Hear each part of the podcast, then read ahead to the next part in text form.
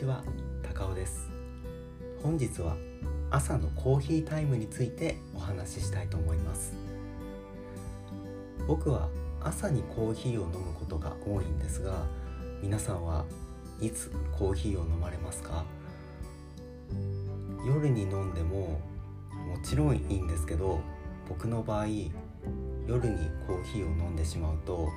寝つきが悪くなって寝れなくなるんですよね。そのカフェインの影響ではあると思うんですけれど、まあ、人によってはその夜飲んでも全然こうあの寝つきいいよっていう方もいらっしゃると思います。でも僕の場合はちょっと夜はコーヒーを控えている感じです。で朝にコーヒーを飲むっていうのがすごく僕には合っていてその確かに朝忙しいとなかなかそのコーヒーを入れる時間って、えないですよね。でそのもちろん忙しい時とかその朝早く起きなきゃいけないとかなんかうんやっぱりそのコーヒーを飲んでる場合じゃないっていう方もいらっしゃるとは思うんですけれど朝時間がある時でちょっと早めに起きてコーヒーを入れる時間を作ってそれでコーヒーを楽しんでいるんですけどやっぱりそのコーヒーをゆっくりと入れる時間って本当に大切だなっていうふうに思っていてだからその朝にコーヒーを飲むっていうのは僕にとってはすごく至福な時間です。で朝に起きてきてそれでまあ最初歯磨きをするんですけど歯磨きをしてでお風呂に入ってで綺麗にしてからコーヒー豆どれを選ぼうかなっていうふうに思ってでその日の気分でコーヒー豆を選んでで僕はまあその2種類ぐらい豆を用意してるんですね。そんなあの3種類4種類たくさん豆をこう、えー、買うわけじゃないんですけれど2種類ぐらいでその日の気分であどっちかなっていうふうにあの豆を決めてであ今日はブラジルかなみたいな そんな感じであの豆を選んでで手引きミルを使ってるんですけどその手引きミルについても別の、えーと、回でお話ししたいと思います。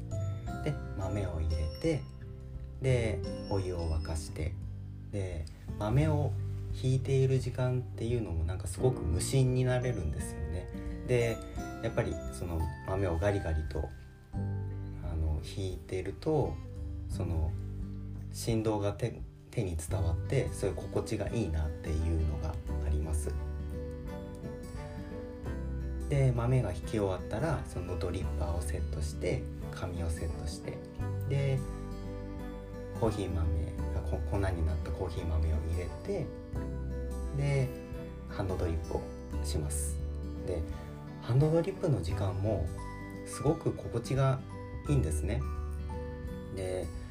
今日はどんな味にしようかななんていうふうに考えながら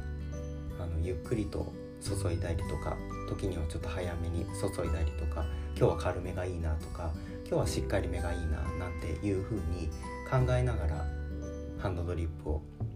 するんですけれどその時間が本当に好きですね。で出来上がったコーヒーを一口飲んであ今日も美味しくできたとか何かちょっと違うなとかなんかそういうところはあの試行錯誤なんですけどでそれでリビングでゆっくりと、